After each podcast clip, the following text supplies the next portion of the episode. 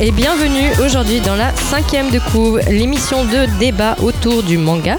Place à de nouvelles interrogations et de nouveaux débats. Et oui, chers auditeurs, ce n'est pas Maxime qui vous parle. Donc, Ah bon? Et non. Aujourd'hui, c'est Julie. Tout ce temps passé à écouter et lire du shonen. Des histoires de baston boostées à la testostérone, tous ces garçons en sueur à force de courir, brailler, se bagarrer. Je ne sais pas vous, mais moi, parfois, j'ai besoin de changer. C'est comme se contenter de manger tous les jours le même menu, un peu de variété, ça n'a jamais fait de mal à personne. Donc, je profite que Maxime me confie très gentiment son micro pour vous emmener sur un terrain de jeu un peu différent, que j'appellerai en toute modestie et en toute simplicité du manga pour les esthètes. En un mot, du manga d'auteur. Du manga chiant quoi. Putain, j'ai cru qu'elle parlait de yaoi, moi. Elle a dit des esthètes. Donc, pour disséquer, charcuter et aimer le manga d'auteur, quoi de mieux que d'explorer de fond en comble la bibliographie d'un mangaka dont on ne parle pas assez? J'ai nommé Atsushi Kaneko. Ah ça va, c'est pas fait. on est d'accord, elle a dit explorer de fond en comble. Euh, C'est une émission yaoi, je t'assure. Mais non, c'est l'auteur entre autres de Bambi, de Soil ou encore de Desco. Allez, faut conseiller les gens. Euh, donc, quel est le pro- enfin vous vous connaissez bien son œuvre. Euh, Vous vous conseillerez quoi? Alors moi je dirais Wet Moon parce que c'est par ce manga que je l'ai découvert. Et euh, je trouve que c'est un manga qui finalement est, peut aussi s'adresser à un lectorat qui est pas forcément lecteur de manga. Donc euh, moi je conseillerais Wet Moon. Ouais. Ok. Et toi, Kanya Bah, euh, moi, ça dépend toujours un petit peu du lecteur qu'il y a en face. Je ne conseillerais pas n'importe quel titre de Kaneko à n'importe quel lecteur. Oui, certes. Voilà, je veux dire, un enfant, je lui conseillerais. Déjà un enfant je lui de conseille ne pas. pas, lire Kaneko. Mais de manière générale, je conseillerais plutôt Soil parce que c'est peut-être celui qui tient le plus du, du- du thriller traditionnel et j'ai toujours tendance à pencher vers le thriller quand je dois proposer du manga à quelqu'un qui n'en lit pas. Ouais c'est assez vrai. Bah ok. Bah bah on va en parler alors. Bah, et, toi, et détail. toi Julie, tu conseillerais lequel? Euh, moi j'aime bien Soil parce que ben il y a, il y a plein de volumes. Tout bêtement. Du coup t'as le temps de te mettre dedans et Mais tout, bien. ouais. Et puis c'est tellement euh, psychédélique, euh, ça t'emmène vraiment loin. Donc euh, bah venez, on va parler de ça en détail. La cinquième de couve spéciale Atsushi Kaneko, c'est parti. On ne pousse pas, s'il vous plaît. On ne pousse pas, c'est inutile. Le public n'est pas autorisé à assister aux épreuves éliminatoires. Moi, je crois que je pourrais être un très bon ninja. À quoi vous jouez L'heure est grave, c'est pas le moment de faire les guignols Mais on n'a rien d'autre à faire, on peut pas sortir. On va leur faire notre attaque secrète, l'attaque de la Tour Eiffel, ils vont rien comprendre. Et il faudra aussi parler des dessins animés, notamment des dessins animés japonais qui sont exécrables, quoi, qui sont terribles.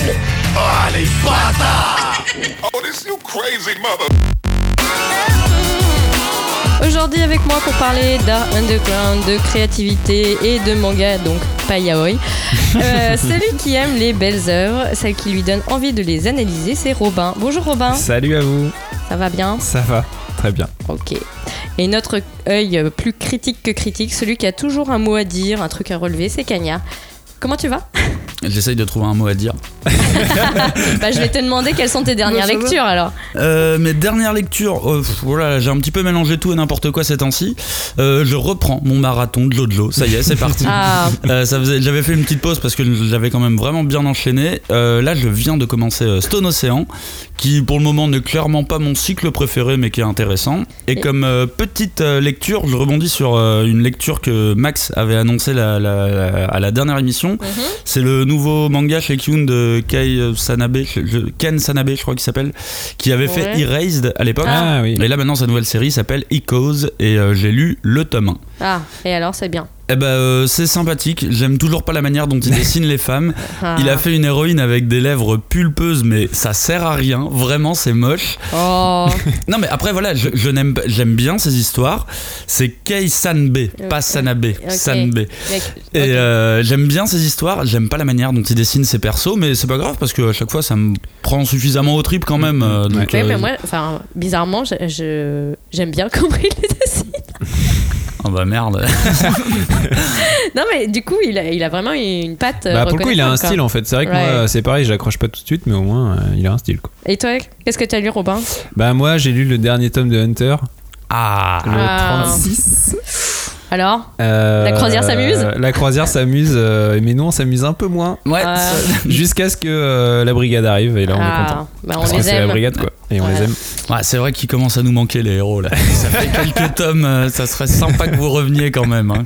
Juste un coucou. Juste Oui, un coucou. ça, euh. Passez faire un coucou. Ok.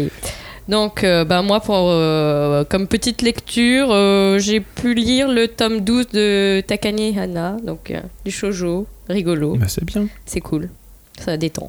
C'est du yaoi entre filles. ça. Oh oui, très. Je t'en passerai quelques exemplaires. Oh, j'en ai déjà, ça va. Donc, pour réagir, pour nous faire part de vos remarques, re- retrouvez-nous sur les réseaux sociaux Twitter, Facebook, YouTube, iTunes et même Deezer via le hashtag 5DC ou même sur notre page euh, donc 5 de couvre.fr où vous pourrez en plus retrouver toutes nos anciennes émissions. On a choisi aujourd'hui un mangaka dont on trouvait qu'on ne parlait pas assez. J'ai nommé Atsushi Kaneko. Donc, euh, c'est un auteur qui est jeune, qui a une petite cinquantaine d'années. Il est prolifique, il a quand même quatre séries éditées en France. Et donc, on peut les citer. Elles sont donc Bambi, Soil, euh, Wet Moon et Desco. Esco. Et donc, euh, sans être grand public, il a tout de même un public. Euh, je prends pas trop de risques en disant qu'on aime plutôt son, son travail euh, à la cinquième de couve. Ça va. Et ça nous a donné envie de lui- parler de lui et de son travail, de ses univers. Mais bon, on est quand même la cinquième de couve, le podcast de débat autour du manga. Donc que serait ce podcast sans une bonne dose de questionnement et d'avis différents? Avec cette émission, on va essayer de comprendre quelles sont les caractéristiques de cet auteur, qu'est-ce qui a fait son style, qui est vraiment Monsieur Kaneko, et surtout, mais pourquoi est-il si méchant Parce que le moins qu'on puisse dire, c'est qu'il est vraiment pas tendre avec ses univers. Euh, moi, j'ai vu donc dans plusieurs de ses interviews une chose qu'il dit euh, vraiment très souvent, c'est que plus le personnage souffre et plus l'histoire sera intéressante.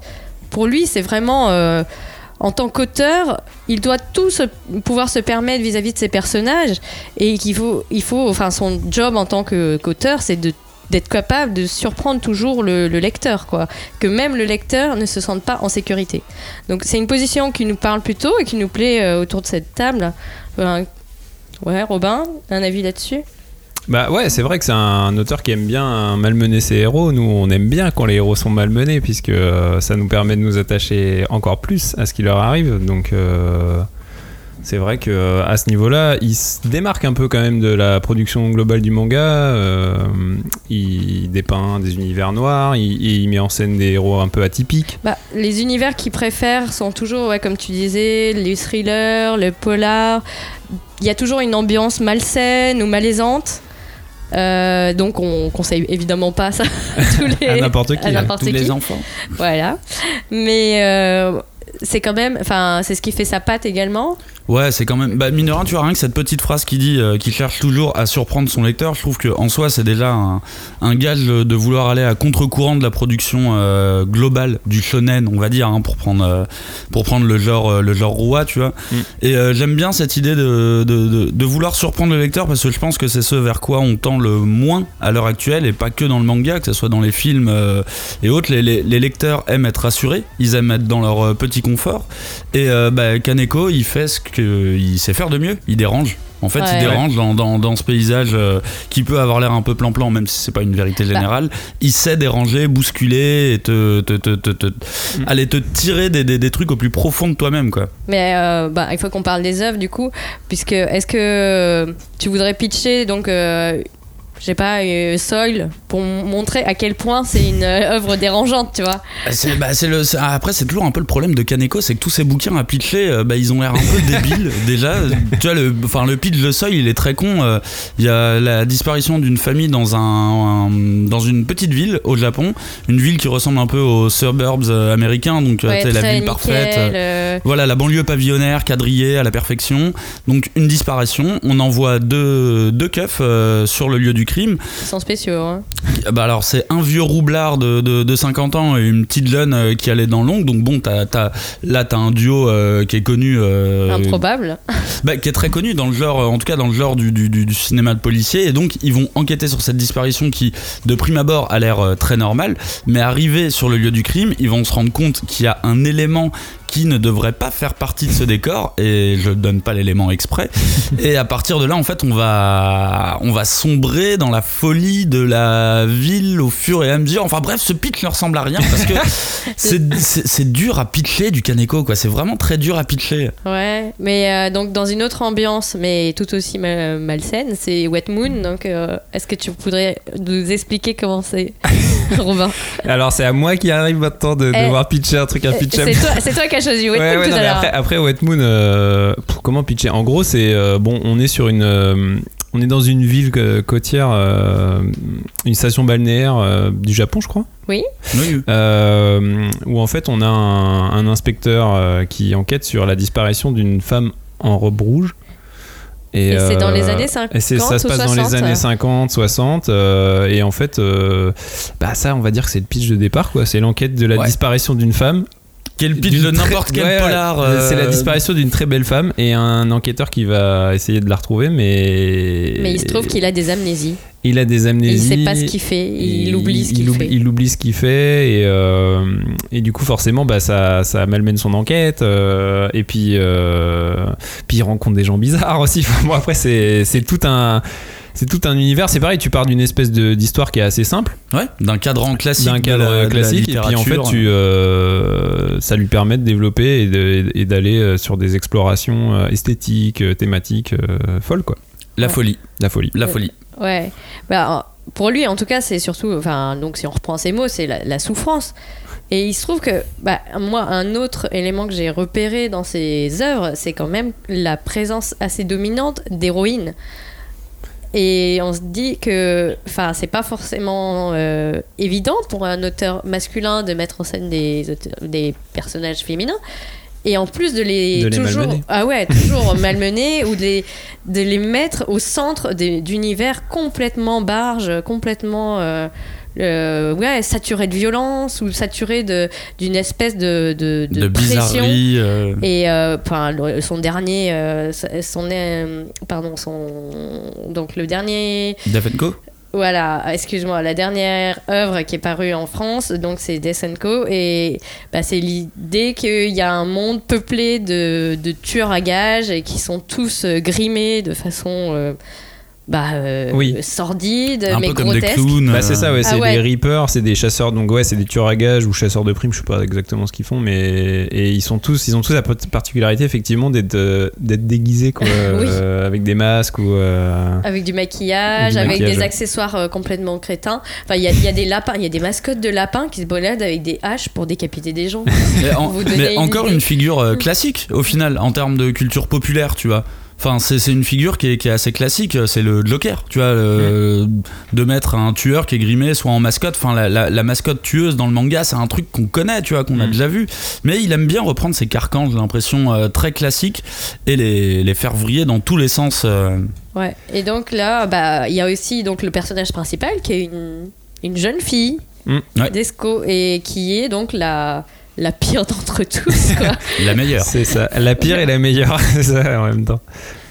Mais c'est vrai que c'est intéressant ouais, cette façon de, euh, bah, de façon de mettre en scène, euh, comme il disait, il veut, il veut surprendre son lecteur et tout, donc il met en scène des personnages que t'as pas l'habitude de voir dans le manga et euh, typiquement voir des femmes, des personnages féminins être capables de choses comme ils font, comme elles font dans les mangas qu'il fait, euh, c'est euh, un truc qui surprend quoi. C'est Ouais, ouais, euh, des personnages Bah, qu'on n'a pas l'habitude de voir quoi. qu'on l'a découvert en France avec Bambi. Mm. Et Bambi, euh, pareil, c'était une tueuse à gages. Enfin, elle avait, elle devait euh, remplir une mission pour un commanditaire un peu mystérieux et ça défouraillait euh, tous les coins de rue. Enfin, c'était des espèces de course poursuite avec euh, qui avait presque ni queue ni tête quoi. Enfin, Mais Bambi, c'est un peu une euh, V1 de Defco. Dans dans l'idée, c'est un peu, on est un peu dans le même genre d'univers, sauf qu'il avait beaucoup plus. euh, J'avais l'impression qu'il avait beaucoup plus d'expérimentation sur les couleurs, parce qu'il y avait beaucoup de couleurs dans, euh, dans, dans Bambi, des aplats de rose, euh, de, bleu. Mm, mm, mm. Et, il euh, avait un flingue rose. ouais. Ouais, mais c'est vrai qu'il y avait moins de background que dans Defco. Où Defco, il a créé ce vraiment background d'univers de tueurs. Bah, il y a tout. un monde, ouais. Il y a un, Ouais, y a, y a univers autour. euh, j'ai j'ai l'impression l'impression que Bambi, ouais, c'est un peu la V1. euh, Ouais, et puis même euh, en fait dans Atomic Strip, euh, donc un recueil paru chez Pika qui sont ses œuvres de jeunesse, qui sont des Mm. histoires courtes. T'as toute une mini-série qui est autour des Tattoo Girls, donc c'est Ouais. euh, Que des héroïnes. C'est des héroïnes et qui sont euh, Tatoué en plus. tatouées, euh, donc euh, assez, assez rock'n'roll et tout. Donc, euh, bah en fait, ces héroïnes, elles sont un peu à l'image de son œuvre. Elles sont en marge de la société en général. C'est c'est ce qui les définit aussi, tu vois. Complètement, ouais. Et dès ses œuvres de jeunesse, ça se voyait aussi, quoi. C'est euh, c'est ça qui est assez amusant. Quoi. Bah, et en plus, enfin, moi je sais pas, j'aimerais avoir votre avis là-dessus parce que c'est des personnages féminins, mais je, trouve que leur dimension, euh, tu vois, euh, sexuelle est quand même moins exploitée que, bon, déjà euh, dans les autres œuvres manga en général. Et en plus, enfin, si tu vois, si on part Eros Thanatos, bah, il a plus tendance à aller vers euh, vraiment Thanatos. le Thanatos et la mort. Et, Oui, c'est sûr. Alors que le, les roses, finalement, bon. Bah, elles peuvent avoir, genre, bah, je reprends l'exemple de Wet Moon, euh, la femme en rouge, elle est, euh, il y a un fantasme quelque part. Oui, oui. Elle est, euh, Oui, il y a de la elle, est- sensualité, elle est, elle est ouais. très sensuelle. euh, elle est pas, euh, il n'y a pas de fan service, il y a pas de, genre, euh, il la, dé- il la décrit pas de façon sexuelle, euh, attirante, euh, attirante sexuellement, mais il y a un fantasme autour d'elle, donc il, il sait la rendre sensuelle aussi. Il est, il est capable, c'est ça qui est magnifique aussi chez lui, c'est qu'il est capable de rendre des femmes à la fois sensuelles, sans en faire trop. Et aussi euh, redoutable d'un point de vue euh, Ah ouais, parce que en termes de violence et en termes de, de euh, vont dangerosité faire, quoi. quoi. Bah c'est ça. Et, et en plus ça, ça rejoint un truc qui est assez intéressant, c'est que en fait il, il traite d'un sujet qui est pas beaucoup traité. Je, je trouve c'est la violence au féminin en fait. C'est-à-dire que Ah, bah, elle, euh, les femmes euh, dans une société patriarcale sont plutôt euh, considérées et surtout dans le manga ça se voit aussi tu vois euh, sont considérées comme des personnages qui subissent la violence. Ouais, ou qui sont potiches. Qui voilà sont ou qui sont un peu voilà témoins de la violence ou ou comment dire impuissantes face à la violence et lui il est capable de mettre en scène des personnages féminins qui sont à l'origine de cette violence qui sont capables de créer cette La violence créer, quoi. Donc, ouais. du coup c'est euh, c'est quelque chose qui est assez euh, inédit aussi je pense euh, dans le paysage manga enfin culturel et manga en Bah, particulier quoi. inédit, j'irais peut-être pas jusque là parce que, enfin, je pense pas qu'à un moment il ait révolutionné la figure de la, de la, de la, de la femme qui ne subit pas son, euh, son histoire parce que des héroïnes, et même dans le shonen euh, Neketsu aussi caricatural qu'on peut, le, qu'on peut le trouver, allez, je vais prendre Fairy Tail comme ça au hasard, mais tu vois, les, ok, les, les- les- là le fanservice est très très présent,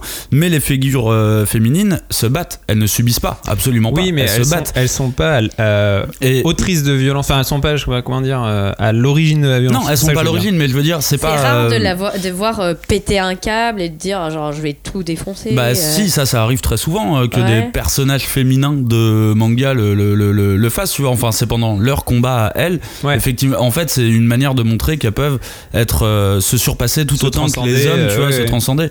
Et, là, dans- c'est le, le point. Pardon, je dois te laisser terminer, mais. Enfin, quand tu dis ça, moi, ce qui me vient à l'esprit, c'est que dans Kaneko, les filles, elles ont aucune raison de, de, de, de- oui en fait il y a une forme, les il y gens a une et forme tout, de perversité tu sais il y a une forme de, complètement- vio- de violence perverse Ouais. qui est euh, en général Elle se- attribuée à des personnages masculins Oui, c'est peut-être à, la- à la différence, c'est peut-être que dans les récits de Kaneko et pas tous, attention, Oui, pas Oui. Euh, souvent elles sont à l'origine de cette violence et c'est pas comme euh, dans un Lady Snowblood où euh, c'est un terme de vengeance et Oui, donc c'est elles ça. sont pas à l'origine elles ont subi quelque chose et donc euh, c'est le ouais, bah, rape and revenge euh, là on va dire que dans le cas de Bambi ou dans le cas de, de, Def- de Defco Desco ouais. c'est euh, plutôt juste un un exutoire, un défouloir Ouais. complet, Ouais, sans aucune justification, et avec juste une envie de, euh, de, de, de- de matraquer à tout va. euh, et effectivement, de ce point de vue-là, j'ai pas des masses d'héroïnes euh, manga qui sont dans une, dans un, dans une euh, volonté de détruire, on va dire. Bah, Ouais. De toute façon. Euh. Mais je pense que c'est ça qui est intéressant aussi parce que du coup ça, ça montre aussi que c'est un auteur qui est euh, comment dire en phase avec son temps, en phase avec son époque parce que en gros il fait plus trop de différence entre le masculin, le féminin. Il n'y a pas de, il est pas dans les clichés. Il, il- il met juste en scène des personnages. Alors peut-être qu'il s'avère que d'un point de vue graphique il préfère dessiner des femmes et du coup bah et il aime Oui. dessiner la violence donc du coup bah il met en scène des femmes qui sont violentes. Et il se pose pas la question de savoir si c'est des femmes ou des hommes ou quoi, tu vois. Et c'est peut-être ça qui le rend profondément moderne en fait, quoi. C'est. Bah, ce qui est intéressant, c'est qu'il il a été euh, donc euh, appelé pour faire le, enfin à moins que ce soit lui qui, est, qui soit l'origine du projet, ça je sais pas trop, euh, faire une, une nouvelle version d'un manga de Tezuka qui s'appelle Dororo. Hmm. Donc il parle d'un d'un d'un samouraï, enfin pas d'un samouraï, mais d'un d'un ouais d'un chevalier quoi, qui, je sais pas comment. quel Bah, un est le samouraï. Bah, c'est plus un lonin, tu vois, parce Ah qu'il oui. a pas vraiment d'attache. euh, ouais, voilà. C'est un freelance. C'est un freelance. Voilà, un C'est un- un chevalier freelance. quoi. Exactement. Et du coup, euh, en fait, la particularité de Dororo, c'est que quand il est né, son père a sacrifié le corps de son enfant. Donc, il lui manque des morceaux de son corps. Et il a été élevé par un médecin qui lui a fait des prothèses. Et maintenant, il a décidé d'aller se venger. Donc, euh, d'aller récupérer son Mhm. corps auprès des démons qui ont accepté le, sac- le sacrifice euh, voilà et, euh, et en fait donc dans sa version donc euh, de 2019 euh, bah, le personnage de Dororo enfin c'est le personnage principal de Dororo donc qui s'appelle Yakimaru et euh, inter- euh, enfin c'est bizarre de dire ça on dirait un film mais euh, c'est c'est devenu un personnage féminin et euh, c'est bien sûr pas du tout un, un univers euh, historique avec des kimonos, avec des sabres et tout. Non, c'est des cyborgs, euh, il y a des, y a des, robots, ils sont sur des, stations planétaires. Enfin, c'est complètement futuriste quoi. Mais il y a quand même cette idée que bah, c'est un personnage qui est devenu féminin. Et donc, ouais, est-ce que c'est dans l'air du temps ou est-ce que bah, c'est juste que lui, ça lui pose aucun problème? Et moi, de ce point de vue-là, euh, je trouve qu'il est vraiment. Enfin, sans l'être, euh, sans le proclamer, sans le revendiquer, il est hyper féministe, quoi. Ouais, bah peut-être que le vrai féminisme il est là en fait, c'est que. Ouais, à parce que je sais pas s'il il est fait- affiché spécialement. Non, mais en fait, côté. peut-être euh, peut-être que c'est ça aussi, quoi. C'est que euh, à partir du moment où le mec se pose plus de questions de, de cet ordre-là, euh, la violence, elle peut être euh, à l'origine. Enfin, ça peut être des hommes ou des femmes qui sont à l'origine de la violence. Ça peut être des hommes ou des femmes qui sont victimes de la violence. Euh, ce qui compte, Ouais. c'est que la violence, elle touche tout le monde. On est tous égaux face à ça, donc euh, peut-être que euh, limite plus que féministe, il est plus égalitaire, tu vois. Dans l'idée Ouais. où pour lui, homme ou femme, tous égaux face à la violence, tous égaux face à notre capacité à devenir violent, à un moment aussi ouais. d'être complètement destructeur. Et en ça, effectivement, euh, parce que tu vois, je pourrais, c'est impossible de dire, euh, bah, tous les personnages principaux de Kaneko sont des femmes. C'est pas le cas. Non, c'est Dans le ces histoires, c'est pas le cas. Non, Il y a des vrai. personnages masculins forts. Et du coup, euh, il est peut-être plus dans cette veine-là de parler de personnages, tout simplement. Mm, mm. Et pas forcément que ce soit des femmes. Parce que même si c'est des. Même si on se concentre sur les personnages euh, des, euh, des, des femmes, c'est pas forcément les personnages les plus stylés de son œuvre, tu vois. Et il ne se sert pas de ces femmes pour faire passer des messages. Nous aussi, on peut être violente et compagnie. Non, Ah non, c'est non. juste des véhicules. Mais C'est ouais, des- en c'est fait, des je pense que c'est selon ses envies. En fait, il se dit juste, bah là, là, j'ai besoin d'un personnage féminin. euh, Et voilà, euh, il aurait pu être masculin. Bon, euh, Voilà. comme dit Robin, peut-être qu'il préfère dessiner des femmes. Et euh, du coup, bah, là, sur euh, ce coup-là, ça sera une femme. Mais tu vois, il a- je crois qu'il a vraiment ce côté un peu égalitaire de. euh, ce qui importe, c'est l'expression de ce que j'ai envie de raconter. Et euh, le, le personnage, le, Le genre du le personnage est- personnage, au final, sera qu'un véhicule et rien de plus. Mhm. Bah, ce qu'on peut pas lui reprocher non plus, c'est que euh, tous ces personnages-là, ils sont quand même dans des univers assez chaotiques. Euh, Il y a toujours une espèce d'impression de, fin du monde où on sait jamais où on se retrouve vraiment temporellement. C'est très étrange. Donc, enfin, euh, moi, la question que je me posais, c'était quelle était sa position vis-à-vis de, ouais, de ces univers chaotiques.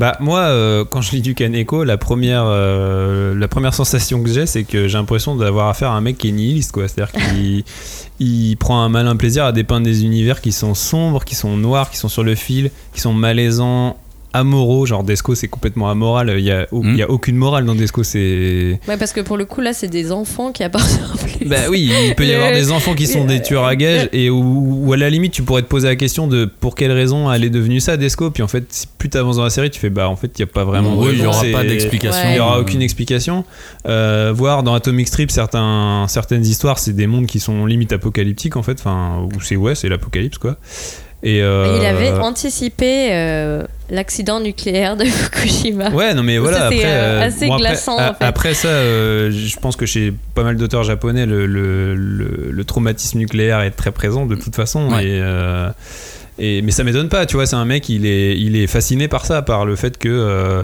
Ouais, le monde peut s'arrêter que le monde demain. va mal et que le monde peut euh, Mm. s'arrêter ouais, du jour au lendemain. Quoi. Et euh, bah, de toute façon, tu parlais tout à l'heure de son adaptation de Dororo, elle va s'appeler Death and Destroy. Je veux dire, ça, quelque part, ça résume un peu quoi. Euh, c'est Search and Destroy. C'est Search and Destroy Ah oui, non, Search and Destroy, Ouais. pardon. Enfin bon, bref, il y a la destruction, quoi. C'est. Ouais. euh, Mais il y a, il y a un truc que j'aime bien, alors qui est, qui est peut-être pas visible dans, dans, dans toutes ses œuvres euh, non plus, que je vais peut-être plus euh, rapprocher de, de Soil et de What Moon, c'est qu'il aime dépeindre une. euh, avant ce chaos, il aime dépeindre une réalité très hum, normalisée. Il aime bien les choses très en ordre. Et en fait, c'est dans cet ordre-là, dans cette normalité, je vais prendre l'exemple de Soil, où il va mettre une touche. Et en fait, j'ai l'impression qu'il a ce côté-là de. hum, Vous voyez, ce château de cartes, il, est, il marche à la perfection, il est bien droit et tout. Vous voyez, si je déplace juste ce petit truc, Ça eh ben, ça va avoir ouais. une incidence. s'effondre quoi. Et là, tout l'univers s'effondre. Et à partir de ce moment-là, on arrive dans ce que tu euh, décris comme du chaos. Alors, c'est- je pense que ça se reflète un petit peu moins dans Defco et dans Bambi, même si ça pourrait être un ordre inversé, un chaos total que un perso euh, Mais, ouais. fait revenir vers de la normalité au final. Mais quelque part, c'est un, un travail un peu artisanal, tu vois. L'artisan Ouais. du chaos. Ouais, le mec, pense. il travaille vraiment la structure du récit pour que ça se débine, mais petit à petit, de façon. euh, Mais c'est vraiment ouais. ce que j'adore, cette petite touche qui va te, qui va te, qui va te mettre où il te dépeint un truc et là d'un coup il va te dire ah tiens mais ça c'est pas que je suis sûr que ce mec là il doit quand il, il est dans la rue tu vois euh, et qui voit des scènes que nous on voit tous des scènes de normalité tu vois je suis sûr que bah t'es voilà tu te balades dans la rue tu traverses euh, la route et je suis sûr que lui dans sa tête euh, à ce moment là il voit passer un extraterrestre. Et il se dit ouais ça serait un truc de malade si euh, dans la vraie vie tu vois on verrait passer un extraterrestre à ce moment là et c'est comment déranger le quotidien et la normalité je pense qu'il y a un truc comme ça qu'il aime bien Mais c'est un- enfin c'est quelque chose de un peu paradoxal parce que enfin c'est quand même un, auteur quand tu vois ses interviews qui est extrêmement calme. Euh, il y a eu tout un reportage qui a été fait sur lui on le voit dans son atelier on le voit euh, et, et il est vraiment euh, Enfin, euh, il est venu plusieurs fois en France et il est, il est très bavard, euh, contrairement à d'autres auteurs. Donc, on peut se dire que quelque part, il, c'est, vraiment un paradoxe qu'il soit autant fasciné par euh, la destruction, la Ah. violence. Ouais, et puis c'est marrant parce que t'as dit artisan du chaos. Je trouve que c'est un, une, une expression qui se tient en fait. Parce que euh, bah, il, il aime dépeindre le chaos, mais en même temps, il a une façon de le mettre en scène qui est. Enfin, ouais, du- d'un point de vue limite artisanal quoi. C'est-à-dire que euh, chez, lui, artistique. chez lui, le chaos, il est mis en scène de façon euh, hyper. euh, très ordonné Très précise, enfin en termes de style euh, graphique, euh, Kaneko c'est un modèle quoi. C'est le mec, c'est des c'est des noirs et blancs hyper contrastés. Il y a très peu de trame, donc il y a très peu de valeur de, de gris et tout ça. Donc en fait tout est toujours euh, très précis. En fait la ligne est précise euh, et même euh, la façon euh, dont il dépeint euh, l'organique, tu vois les même même une personne qui est, qui est dans un malaise et qui a des gouttes de sueur qui, qui perlent sur son front, tu Ouais. vois, la moindre goutte de sueur, elle est elle est elle est, elle est dessinée de façon Elle est pas dessinée comme d'habitude. tu vois, elle est dessinée avec un petit reflet. elle est, un petit, elle, est, elle est pas anodine, elle est limite, tu vois, ouais, comment Mais- dire, en sur impression quoi. Il y a un truc. Ouais. euh, il, est, capable de faire des très très gros plans, effectivement, sur des détails euh, infimes.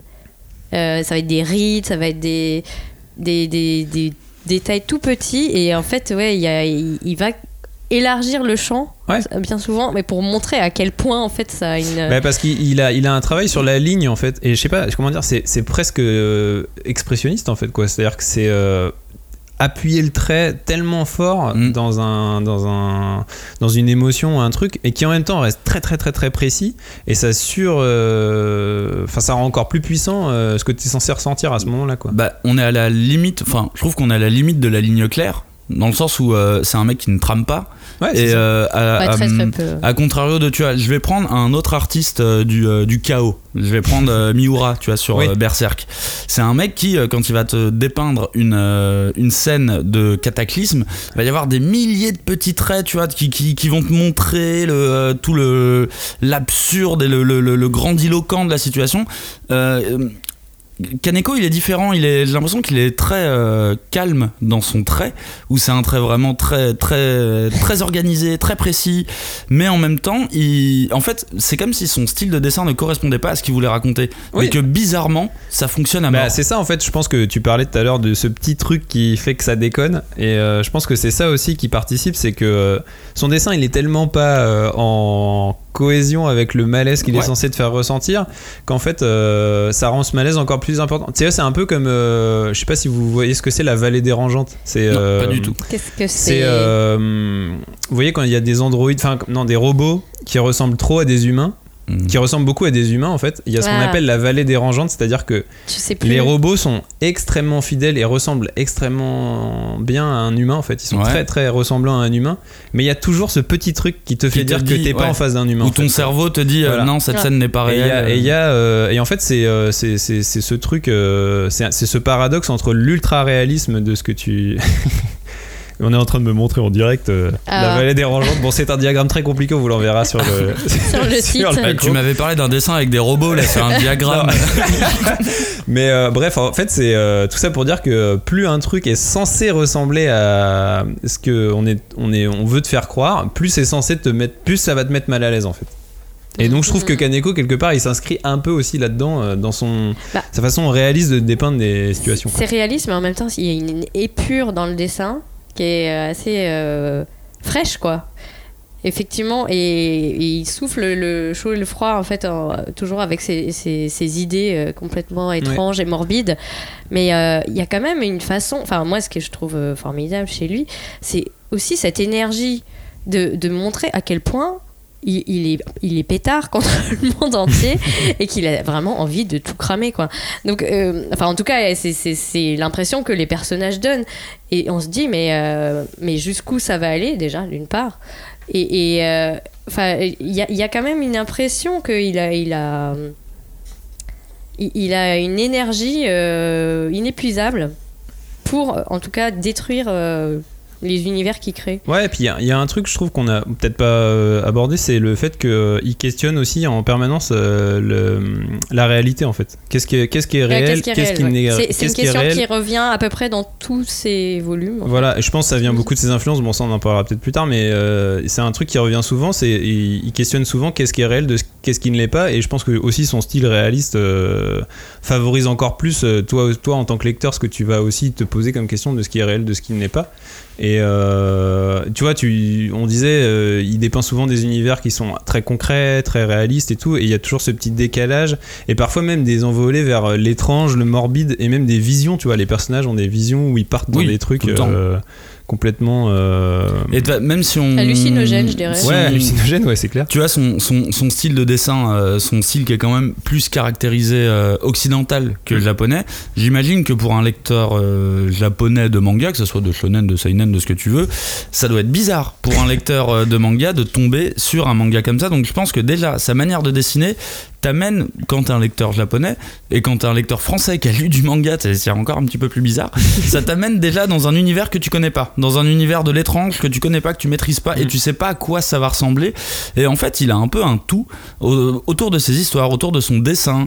Il ouais, a parce un- que le propos aussi se met euh, au raccord à ça, quoi. Au final, tout est raccord dans une direction. euh, mec, t'es bizarre. Bah, et surtout, bah, cette façon de questionner le réel, est-ce que euh, ça veut dire, ça rejoint un peu, je disais, les nihilistes, est-ce que euh, il veut pas simplement nous dire que le réel c'est de la merde? Moi, je, je, je trouve que voilà, cette question-là, c'est un peu comme si c'était une espèce d'ado éternel. Tu vois, le mec, il, il est, il est toujours resté sur euh, cette idée que bah voilà, fallait jamais rien prendre pour acquis. Et il le fait subir à tous ces, cré- ces, ces- oui, les créatures et tous les personnages euh, qui vivent dans sa tête, quoi. Enfin, c'est assez euh, incroyable. Je sais pas, pour moi, il y a un peu, euh, à travers les œuvres que je connais hein, de Kaneko, et je sais même pas si on les a eu toutes traduites en France, mais j'ai l'impression qu'il y a un peu deux Kaneko. Il y a un peu le Kaneko punk, le Kaneko nihiliste, euh, Mm. artiste du chaos, artisan du, euh, du chaos. euh, le réel c'est de la merde, venez on défonce tout. Et ça c'est Bambi et c'est Defco et c'est euh, voilà. Et je me lâche graphiquement parlant vraiment. Ouais, c'est vrai. Oui. Et il y a, il y a un Kaneko un peu plus maîtrisé, un peu plus What Moon, Soil, un peu plus. euh, Ah. Vous savez, je peux faire des récits de grands aussi. Ouais, euh, oui, c'est- euh, Ouais, ouais, vrai. ouais. C'est que bah, euh, c'est vrai qu'il y a deux grandes familles, on va dire, et bah, il y en a une pour lesquelles il a admis très franchement ne pas avoir travaillé de scénario et donc euh, chaque- voilà, gré, il, a, euh. il avançait au gré des humeurs, de- des personnages et de sa créativité, de voilà ce qui lui venait à l'esprit. Mhm. Alors que bah oui, on sait que bah, Soil déjà c'était prévu en 7 volumes et puis il s'est fait tellement je pense qu'il n'avait pas du tout anticipé que le récit prendrait une telle ampleur et on a terminé à 11 volumes 11, ouais. qui sont assez denses, il faut le dire. euh, Ouais, et puis les derniers, c'est- faut les tenir. Hein. Voilà. Et euh, même Wet Moon, alors là, c'est encore plus Bah, c'est en précis. trois, ouais. C'est trois volumes, mais c'est euh, clairement euh, une version un peu améliorée d'un storyboard qu'il voulait faire pour euh, le cinéma. Donc euh, c'est vraiment une approche euh, cinématographique qu'il a eu euh, pour ces deux, enfin pour Soil et pour Wet Moon. en- en Bah là, cas. du coup, il l'a fait un peu plus sérieusement, j'imagine. Enfin, Ah ouais, sérieusement. il- il- C'est- Dans le sens où bah, tout était déjà écrit. Et Ouais, donc il, a, ouais. il a juste déroulé son dessin autour d'un récit qu'il avait mis plusieurs mois à travailler. Mais c'est marrant parce que c'est quand même deux styles qui sont tellement éloignés les uns des autres. C'est pas. euh, c'est vraiment euh, un mec qui fait un, il fait un, un- un bouquin juste euh, de, de destroy quoi complètement. Et l'autre il va te faire un, un- un polar mystique. euh, tu vois, enfin c'est. Ah bah, tu ça, prends, maîtrise, ouais. ça, ça demande de la maîtrise de tellement de codes différents que. Ça, ça, ça prouve le génie du mec en fait, Ouais. euh, de Et- pouvoir alterner Et comme c'est ça. ça, et en même temps, ça te propose tellement de, de- de possibilités d'analyse derrière, parce que même Desco, on, a- on pourrait se dire que c'est Moi, juste foutraque. c'est du, c'est du truc foutraque et tout, mais en vrai, il y a plein de choses à dire derrière aussi, tu vois. C'est c'est ça qui est assez impressionnant, quoi. Ah bah, oui, c'est clair. Parce que clairement, euh, il a énormément de références qui soient aussi bien visuelles que dans la narration. Euh, je pense au début, donc on sait que, donc euh, je disais, il est, il est venu plusieurs fois en France. Il a notamment été invité plusieurs fois à Angoulême. La dernière fois, c'était en 2015, car euh, Wet Moon avait été sélectionné dans une catégorie polar. Mais on sait que c'est pas le seul genre euh, qui, lui plaît. Tout à l'heure, on, on- parlait donc de l'ambiance des thrillers. Euh, Il y a aussi euh, toute la partie donc euh, tu disais expressionnisme. Donc ça, clairement, ça nous rapproche du cinéma et de lui-même. Il avoue que le, cinéma c'était un des, arts qu'il voulait pratiquer avant même le, dessin, avant même de devenir mangaka. Il aurait aimé devenir réalisateur et il a participé à des projets cinématographiques, soit en mettant en scène directement des récits de donc adaptés de Edogawa Lampo. Donc euh, c'est euh, vraiment le, le maître du, du du polar ou même de, de, du- de la littérature un peu sordide, je dirais, qui soit euh, voilà, un peu toujours dans une ambiance très malsaine et qu'on appelle le grotesque. Et en même temps, il, il a donc ce projet comme Wet Moon de voilà, faire un, un manga qui aurait dû normalement être apporté au cinéma. Bah ouais, pour moi, ça, en, en lisant la moindre page de Kaneko, tu te rends compte euh, dès les premières cases que, euh, que le cinéma, ça imprègne son œuvre, quoi. C'est Mm. c'est un mec qui est. euh, Bah, le découpage qui est complètement précis. voilà ouais un- un- imprégné de cinéma dans son découpage euh, dans, dans, dans la aussi euh, quelque part c'est cinématographique dans la dans la, la façon de mêler euh, l'image et le scénario et la narration et, euh, et surtout euh, bah, je parlais tout à l'heure de la façon dont il, dont il questionne la réalité moi franchement quand je lis quand je lis Wet Moon j'ai l'impression de voir un film de David Lynch en fait et, et même C'est vrai que c'est une impression qui revient, c'est une référence qui revient. et même. Kaneko, ouais, pour moi, c'est un peu un David Lynch du manga. C'est un mec qui, à la fois, me fait lire des choses dont je comprends pas tout. Comme euh, je peux voir un film de David Lynch et quand je vois un film de David Lynch, je comprends pas tout. Mais en même temps, Ah bon, je suis obligé de reconnaître que, euh, d'un point de vue euh, maîtrise, c'est impeccable quoi. Genre, il Ouais. y a rien acheté, il y a rien, il y a pas un plan chez, chez un film de David Lynch comme dans un manga de Kaneko, il y a pas un plan acheté, il y a pas un truc qui est fait au hasard. Ça se voit que tout est fait dans, dans, un, dans, un but précis. Mais en même temps, euh, il en dégage quelque chose de. de- Et même si t'as comprends pas, tout compris, bah il y a un goût de reviens-y quand même. Et bah oui, Il y a de- y surtout des sensations en fait. Ouais. C'est beaucoup de sensations, beaucoup de. Bon, moi je suis moins fan de, de- de David Lynch, même s'il respecte énormément euh, ses, ses capacités à la réalisation. Je suis plus fan de Kaneko euh, parce que vraiment il fait des, il fait des prouesses artistiques qu'on retrouve chez vraiment très peu de mangaka. Une, euh, il y a une, une exigence artistique vraiment dans son découpage de planches. Je me souviens de certains plans de Soil où. Il a reproduit à l'identique. euh, en fait, c'est une double page qui reproduit à l'identique à droite et à gauche, et tu t'en rends pas compte en fait si tu le sais pas. Ouais. Si tu le sais pas, tu lis euh, ces planches euh, normalement, et quand tu le sais, en fait, tu vois qu'il a reproduit, et c'est juste un effet de miroir qu'il a fait entre les deux planches. Alors tu peux crier au scandale, mais Lewis Trondheim utilise souvent ce genre de procédé, donc euh, c'est un Eh petit oui. peu un peu plus nouvelle école, on va dire. Et euh, je trouve qu'il y a vraiment une exigence artistique chez lui, euh, même si effectivement je suis perdu à la fin de ces histoires, mais dès qu'il y a un nouveau Kaneko qui sort, bah ouais, j'ai trop envie de, j'ai trop envie de, de, de, de savoir dans quel univers il va nous, euh, il va nous, nous, nous transporter.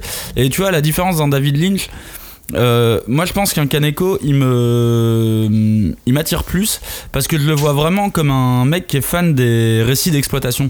Pour moi, en fait, toute sa, toute sa bibliographie que je connais, de, qui, est, Mhm. qui est publiée en France, ça, ça, ça, ça déborde de références au cinéma d'exploitation au récit d'exploitation et ce qui du coup forcément m'attire un petit peu plus qu'un Lynch où euh, souvent je revois je, je, je vois pas les références enfin je les reconnais pas du coup Ouais. ça m'attire euh, ça m'attire euh, forcément un petit peu moins Mais quand tu dis euh, exploitation, enfin, tu penses à des exemples précis ou euh, Bah, je pense vraiment à tout ce qu'on cale dans les, dans les récits de genre. euh, et de toute façon, tu vois que Kaneko, il a un, il a un attrait euh, fort pour ça. Tu vois, si on prend euh, Bambi, bon, bah, Bambi, c'est plus ou moins Mad Max, tu vois, à quelques, à Oui, quelque chose vrai. près, c'est un petit peu la même chose. Euh, ou, ou si c'est pas Mad Max, c'est Tangirl, c'est du comics, tu Mm. vois, mais Ouais. ça reste du Tangirl. Soil, on l'a beaucoup euh, comparé à Twin Peaks aussi pour ce. oui, le, le truc dans une petite communauté. Voilà, petite ville, il, se passe, il se passe des choses bizarres. What Moon, ça fait penser aux envahisseurs. Enfin, j'ai l'impression qu'il a vraiment un fort attrait au récit pulp. Et même, de toute façon, ce que tu disais de What Moon, euh, la, la figure de la femme avec la robe en rouge, ça, c'est une des figures phares du polar hardboil, euh, enfin, du, du polar noir, on va dire, euh, James Ellroy euh, et Ouais. compagnie, quoi. Et je pense que. Je pense que c'est vraiment un mec qui est fan de ces récits de contre-culture. Je vois tellement peu de références manga dans ce qu'il fait et tellement tellement de références énormes de la pop culture américaine en fait parce que là tous les, tous, tous les exemples Ah, que ouais, américaine, donner, euh, américaine, mais pas que, parce que regarde, tu, vois, tu parlais de Wet Moon, bah Wet Moon, euh, typiquement, la lune, c'est un clin d'œil à Méliès, qui est cinéaste français, qui est un peu le, bah, le créateur du film fantastique, quoi, euh, et des, Oui, et bien des sûr. effets spéciaux et des films de ouais, monstres et des films fantastiques. avant Ouais, tu mais du coup, rien que ce, rien que ce clin d'œil là, quelque part, ça montre aussi tout le, tout le goût que cet auteur a pour euh, justement tout ce, qui a, tout ce que Méliès a engendré en fait. Tout ce Ouais. que justement, bah, ce qu'en fait, ce que tu appelles le cinéma d'exploitation, c'est euh, le bah, cinéma les films, genre, globalement, les films de monstres, les films les de films d'horreur, les polars, euh, les films fantastiques, quoi. Et, et euh, pulp et les pulp, ouais, les pulp. La science-fiction, a priori, c'est ce vers quoi il va tendre avec Dororo. Enfin, le, Mm. Search and Destroy. Search and Destroy. Search and Destroy. Ouais. Bah, de toute façon, ouais, même la science-fiction, on dit, enfin, en termes de, là, si on passe à la littérature, euh, science-fiction, moi, euh, je pense à Kadik, quoi, quand je dis du Kaneko. À, euh, à ce point-là, ouais. bah, cette façon qu'il a justement, bon après je reviens, c'est peut-être un truc obsessionnel, mais ce truc de questionner la réalité, Kadik c'est c'est ça, Oui. c'est que Bah, ça, les romans de Ubik, Kadik, euh, Ubik, c'est vraiment ça. Ubik, c'est que ça. euh, et moi, euh, Wet Moon, ça me fait un peu penser au Maître du Haut Château. Ce côté- peut-être c'est l'ambiance, la cité balnéaire et tout, parce que le Maître du Haut Château, euh, donc un roman de Philippe Cadic aussi, ça se passe euh, en Californie et tout. Donc il y a, je sais pas, il y a peut-être une ambiance dans laquelle je me suis retrouvé. Mais bon, après ça c'est un truc personnel, mais mais je me dis que c'est pas, c'est peut-être un auteur aussi qui lui qui lui parle euh, dans cette façon. euh, Bah, question- questionner le réel. ouais, euh, questionner réel en permanence, quoi. Bah, après, euh, moi, je reviens plutôt à ce que ce qu'il disait. Donc, je, on n'a pas trop parlé jusqu'à présent, mais il y a un très bon euh, donc euh, reportage qui a été fait euh, que vous pouvez trouver sur YouTube où vraiment il parle de toutes ces références. Et moi, il y en a une qui m'a vraiment parlé, c'est quand il évoque son adolescence. Donc, il était perdu dans une campagne japonaise. Il y avait rien et bon, je pense qu'il dessinait parce que c'était un peu le seul truc à faire. Et un jour, il était collégien et il a découvert les Sex Pistols. Et Ouais. ça a révolutionné sa vie, tu vois. Et il est devenu euh, euh, bassiste euh, pour un groupe de punk. Il a, il a exploré à fond la musique. euh, euh, il, est, il est très. Enfin, il, il est, il dit que quand il compose une planche, il, il s'inspire beaucoup de la composition musicale. Donc, il y a aussi toutes ce, tout ce, comment dire, ces influences-là à travers la musique, qui est majoritairement de la musique occidentale, Mm. que moi, je pense on peut retrouver euh, aussi euh, dans ses œuvres, quoi. Alors moi il y a un truc que je, je ressens quand je lis du Kaneko, alors je sais pas, ça se trouve là je, je- comment dire, je surinterprète totalement, mais euh, je trouve un côté très jazz aussi dans sa façon de- d'aborder les choses. Ah ouais, mais toi, tu fous du jazz partout, mec, sérieux. Non mais en euh, plus le Japon est un pays euh, jazz aussi. réputé pour le jazz. Sérieux Ouais. Bah oui complètement. Mais Et, pourquoi euh, Bah il y a Parce une qu'ils ont des scène, y a une très grande scène jazz au Japon. Ils, Oh, mon ils cul, ouais. adorent ça. Ils sont Oh. réputés pour leur Et, euh, J-pop, qu'est-ce que tu me racontes Euh, non, Ah, c'est ça ce que ça voulait aussi- dire, J-pop Ils sont, Jazz aussi, pop ils sont aussi réputés pour leur jazz. Et euh, non, je sais pas, sa façon de. Justement, on parlait des références, du polar et tout ça. De prendre un. Parce que le jazz, ça se construit comme ça. C'est un. Tu prends un standard. Et. euh, T'ajoutes. euh, Et en fait, après, t'ajoutes ta patte et t'ajoutes euh, ta façon de l'interpréter. Tu mets des solos et tout. Donc, euh, je sais pas, il y, a un- il y a un truc chez lui que je, qui, bah, qui me fait- l'improvisation. qui me fait un peu penser à ça et voir des fois de l'improvisation quoi quand il part dans des délires euh, où justement on a l'impression que euh, qu'on sait pas où il va, mais en même temps c'est très maîtrisé, bah c'est un truc qui s'apparente beaucoup à l'improvisation en jazz, parce que l'improvisation en jazz c'est ça, c'est tu sais pas où tu vas, mais en même temps tu, Tu y vas. tu y vas, et puis tu en fait tu sais où tu vas et tu sais où tu vas t'arrêter en fait quoi. Bah, Donc, euh, le- Après, c'est peut-être la, la dichotomie qu'il y a aussi entre euh, son scénar qui peut partir parfois un peu en vrille et on sait pas trop où, et la maîtrise totale du dessin qui te bah, ramène à une sorte de sécurité de bon, euh, je sais quand même où il va. Si- Ouais. S'il s'est autant pris la tête à dessiner cette planche, c'est que quelque part il sait où il va. euh. Bah, ouais, mais moi je me souviens aussi dans Soul de, de certaines euh, pages où c'est c'est explosé en fait en milliers de. Enfin, pas milliers, mais tu vois des dizaines et des dizaines de, de, de cases minuscules qui sont censées marquer une espèce de tempo, tu vois, Ouais, qui va grandissant. Il y a une espèce de montée euh, de d'angoisse. euh, Ouais, une rythmique, veut, euh, euh. pro- pro- progressive, ouais.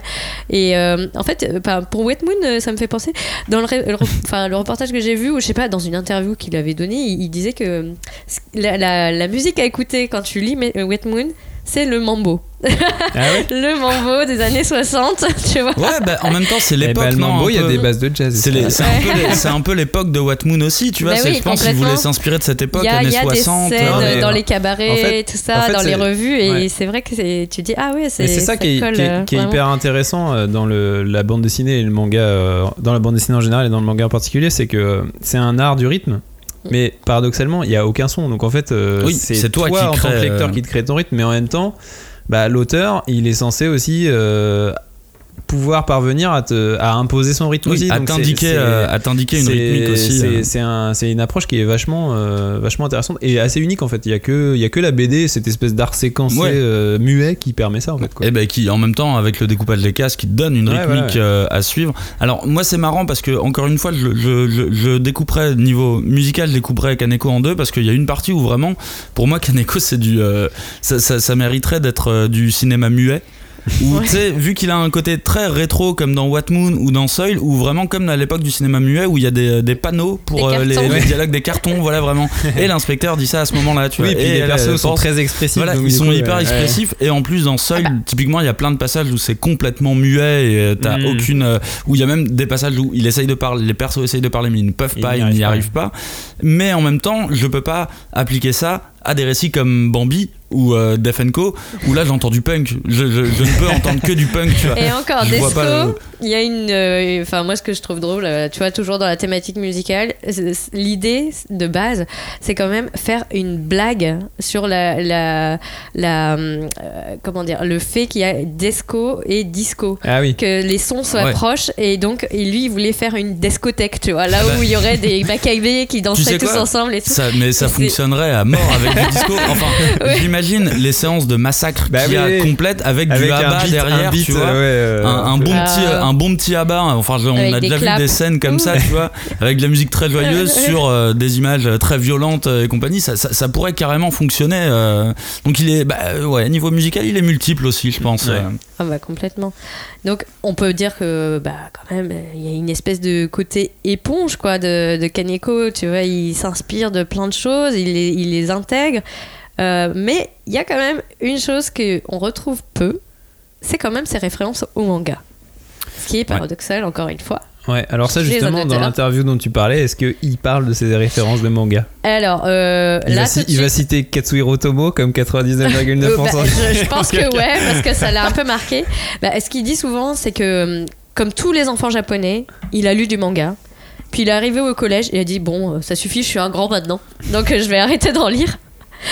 Mais euh, et qu'est-ce qu'il a lu à partir de ce moment là bah, je pense qu'il a lu du, enfin je sais pas, du Des, comics. des romans ou Ouais. du comics peut-être, ouais. Non, euh, il, il me semble que vraiment c'est le moment où lui il s'est dit ouais moi je vais faire de la musique tu vois. Ah oui, et, et donc euh, tout le côté euh, dessin tout ça ça lui plaisait mais il disait que c'était limite son truc qu'il partageait pas. Alors que bah, la musique, il pouvait être Ouais, en il groupe, était dans il un pouvait groupe, être, euh. et même, enfin, ce qui est intéressant, c'est que tu vois, euh, tout à l'heure on disait qu'il y a une espèce d'énergie euh, proche de ce que tu trouves, voilà, chez les ados. Et lui, il disait, mais quand il a écouté les Sex Pistols, ça a été une révélation. Il s'est dit, putain, à l'autre bout de la terre, dans un pays qui s'appelle l'Angleterre, il y a des mecs qui ont autant la rage que moi, tu vois. Et, et- et là, il s'est dit, ouh, je peux faire pareil. Et, Enfin, c'est- c'est c'est intéressant déjà de, de se dire, ouais, que tu vois, c'est vraiment le moment où il a, il a, ouais, il a, il s'est créé déjà une brèche qui allait devenir euh, son, son univers. Bah, en même temps, tu vois, le, si tu prends la, la référence euh, Une brèche dans le réel, tu vois. Ouais, une brèche dans le, une brèche dans son réel, tu vois, dans le réel d'un, d'un, d'un, d'un gosse japonais qui vit dans la campagne. Oui, les Sex Pistols, ça doit être une brèche pour le coup dans son, euh, dans, dans son réel. Mais euh, c'est vrai que c'est, c'est un des auteurs où on retrouve, je pense, peut-être le moins de sources et d'inspiration euh, manga. Mm. Effectivement, on aurait tendance à peut-être plus le caler vers, euh, vers, euh, vers du comics.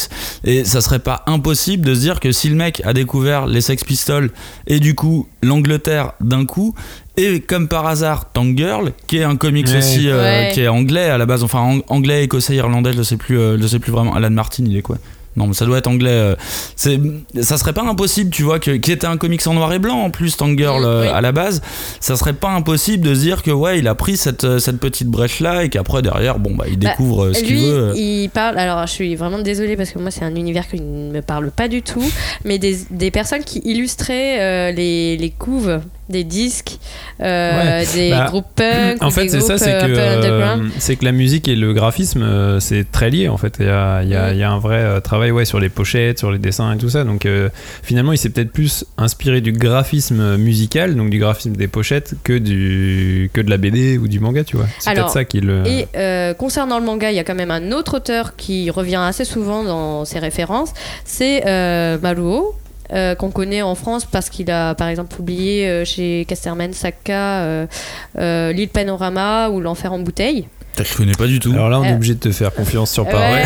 Bah, c'est aussi euh, un, un maître du genre euh, de l'horreur. Enfin, D'accord. enfin, euh, Ouais, en donc. euh, plus euh, éro- érotique euh, grotesque. Donc, euh, donc c'est, des trucs qui se rapprochent un Ouais, peu quand même. ouais, euh, euh, euh, on est sur du genre euh, à fond dans, dans le genre, quoi. Ah oui, chose oui. qui Et très- puis bon, je pense que quand même lui, il a plus tendance à aller vers l'héros, mais bon.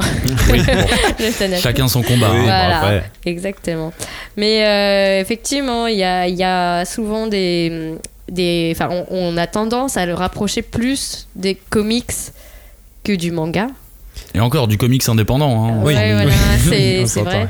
Et euh, bah, je sais aussi que grâce à mes recherches, qu'il est très fier aussi de pas pouvoir être euh, rangé dans les librairies, quoi. Les, les, les libraires ils reçoivent ses œuvres, ils font Ah, mais est-ce qu'on le met dans le manga, est-ce qu'on le met dans les trucs indépendants, enfin. Et euh, ça, ça lui fait euh, assez plaisir. Le, le petit con quoi. le, le petit con, euh, la, la bête noire des libraires. Donc, euh, Bah, je pense que ouais, il a ce côté. Tu, parlais d'éponge tout à l'heure. Je, trouve que Kaneko, c'est vraiment ça. C'est une bonne définition. C'est un mec qui, a des influences multiples. Euh, qui sont pas que dans le manga. D'ailleurs a priori il lit pas beaucoup de manga. Et du coup il, il arrive à convoquer toutes ces influences tous ces codes.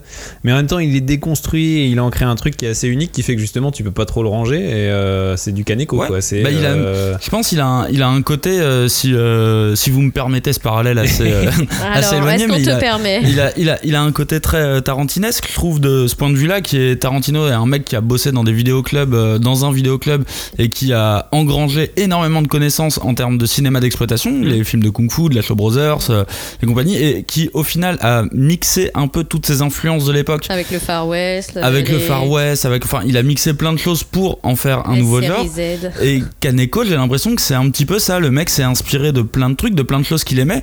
Et je trouve que souvent, on retombe sur de la contre-culture quand même, euh, parce que que ça soit le punk, que ça soit les récits pulp, oui que ça ah oui soit. on n'est pas sur euh, du euh, on est sur du, du- Je pense qu'à un moment, il s'est passionné pour tout ce qui était contre-culture et il a mixé tout ça pour en sortir son style à lui et qui Ouais. est complètement inimitable. C'est bah, Euh, c'est un vrai auteur postmoderne quoi. Il est là il- et en même temps dans ce qu'il fait, il permet de questionner aussi tous les genres qui qui convoquent, tu vois, genre. Oui. euh, À ça, il rajoute une thématique moderne derrière. C'est ça euh, quoi. Et euh, il permet de, de, de remettre tout ça en question aussi. Donc c'est pour ça ouais, je trouve qu'il s'inscrit vraiment dans un truc euh, très ouais très contemporain, très postmoderne quoi.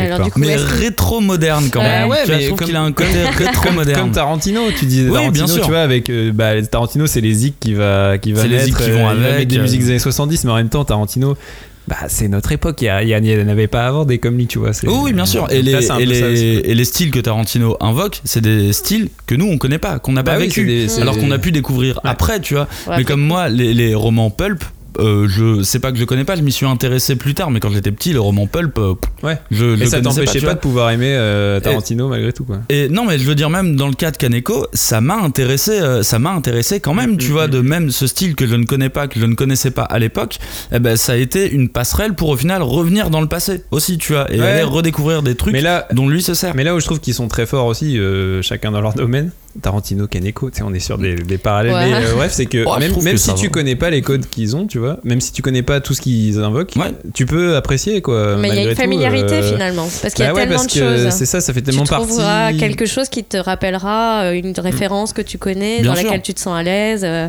mais euh, toujours un petit peu euh, avec un, un biais, quoi. Ouais. Euh, Bah, c'est pas du gimmick, Ouais. quoi. C'est-à-dire que les mecs, ils utilisent. euh, Il utilise une base, il je pense. les bases, il euh, utilise comme, une euh, base et après dedans, il va pétrir plein d'autres ingrédients ouais, ouais. et qui lui sont vraiment propres et qui euh, et qui vont en faire un nouveau plat. Et puis, il va avoir un truc à euh, dire derrière. C'est surtout Bon, du ça, coup, c'est une éponge qui fait de la cuisine. Et moi, j'avais une autre image en tête. Je me dis, ah, le mec a tellement de facettes, mais c'est une boule disco, tu vois. Et il tourne et il te renvoie des images toujours différentes de lui ou de ses œuvres. ça pourrait être ça. Une boule d'esco. Ouais, Voilà. c'est une boule où chacun voit euh, ce qu'il a envie d'y voir. Regardez, quand on a parlé de la musicalité de Kaneko, chacun de nous trois A vu un truc différent. une ouais. chose différente et euh, voir plusieurs choses différentes. Et c'est aussi ça qui est intéressant. euh, encore une fois, comme pour un cinéaste comme euh, Tarantino, quoi. Chacun récupère ce qu'il veut et ça, c'est- quand même la marque des grands auteurs, quoi. Bah, c'est ce qui les rend uniques, quelque Et part. ouais. Mais du coup, on est bien d'accord, enfin, je pense tous les trois, que euh, pour nous, c'est quand même dans le paysage manga actuel, euh, ouais, un auteur qui se détache, qui euh, n'a pour le coup aucun.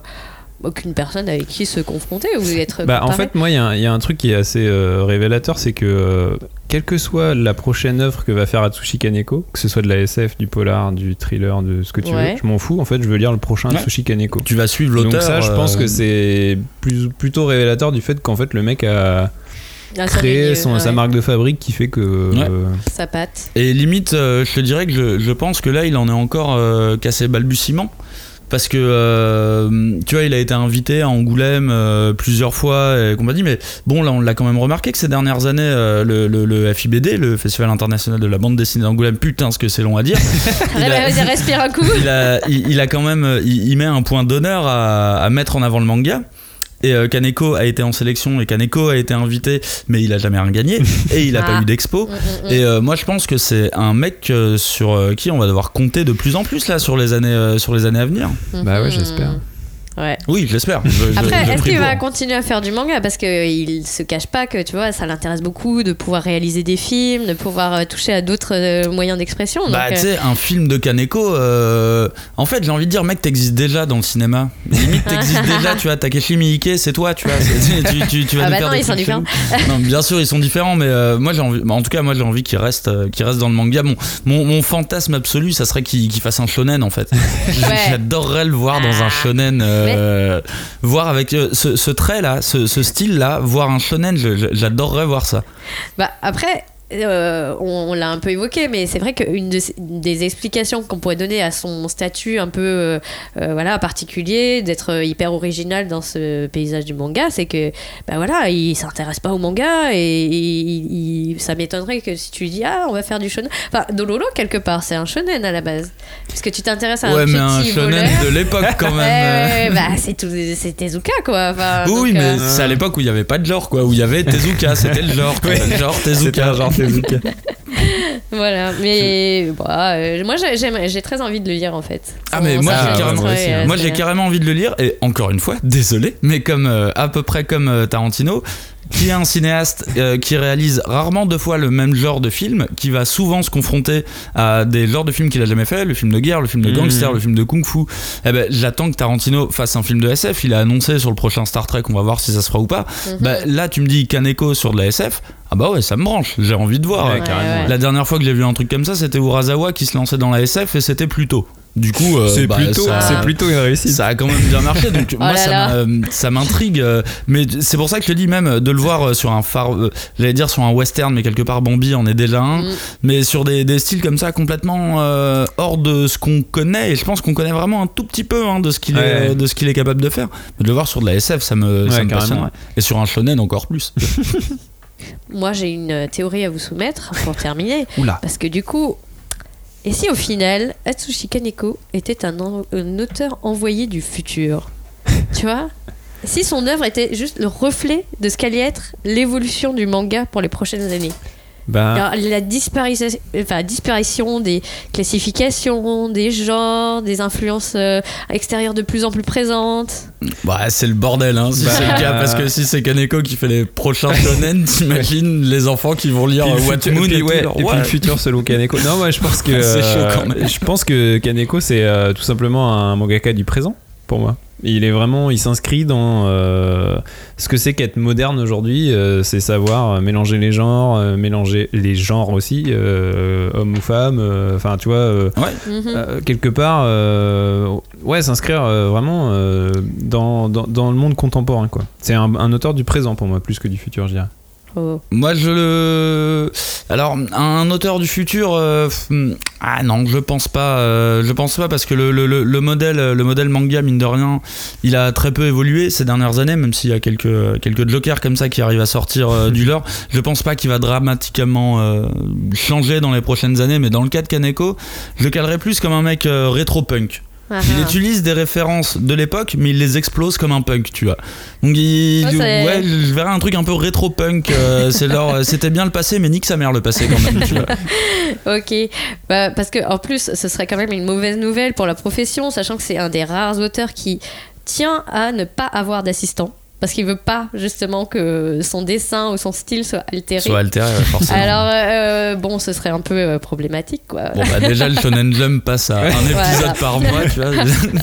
Et encore, voilà. Mais, mais bon, alors on a vu que bah, c'était ouais, un, un auteur euh, vraiment protéiforme. Et je pense que quand même, il faut pousser les gens à le découvrir. Bah, Ouais. Ouais. Bah, tous les lecteurs de manga, je pense. hein, euh, Bah, ouais. Alors, Voilà. peut-être pas les ados, c'est peut-être un peu. Non, mais même en fait, les Mais ados, non, parce si qu'un ado. tu aimes qui les Sex Pistols, lis Kaneko. Bah, Mais oui. non, mais c'est vrai qu'en fait, un ado qui découvre Def, euh, Def Co ou Bambi, en fait, il va s'éclater. Il va juste s'éclater euh, en lisant ce déchaînement de violence et graphique. il va se manger une tarte et il va se dire Putain, j'ai jamais lu un truc comme ça. Et après, Ouais. il enchaîne sur Soil. Aïe. Et là, il a des nœuds au cerveau pour. euh, pour se lancer. Ah bah, tu lui fais lire Monster et après, tu lui fais lire Oui. Soul, tu vois, pour construire, déconstruire. Mais il y a, y a- ouais, il y a plusieurs niveaux de lecture dans ce qu'il fait. De toute façon, c'est c'est- c'est- c'est sûr, quoi. Donc, euh. Lisez-le. Allez, lisez. Allez. Lisez de- le plus. euh, puis lisez ce qui est différent. ouais, Ça dans fait tous les cas. bien. Voilà. C'est la fin de notre émission. Merci à tous les deux de nous avoir accompagnés dans cette découverte d'Atsushi Kaneko. Merci à vous qui nous écoutez. On attend vos réactions sur le hashtag 5TC. À bientôt Et ben, merci Julie. Bah, merci Julie. Et à bientôt. Et à la semaine prochaine. J'ai toujours rêvé de dire ça, désolé. Ciao.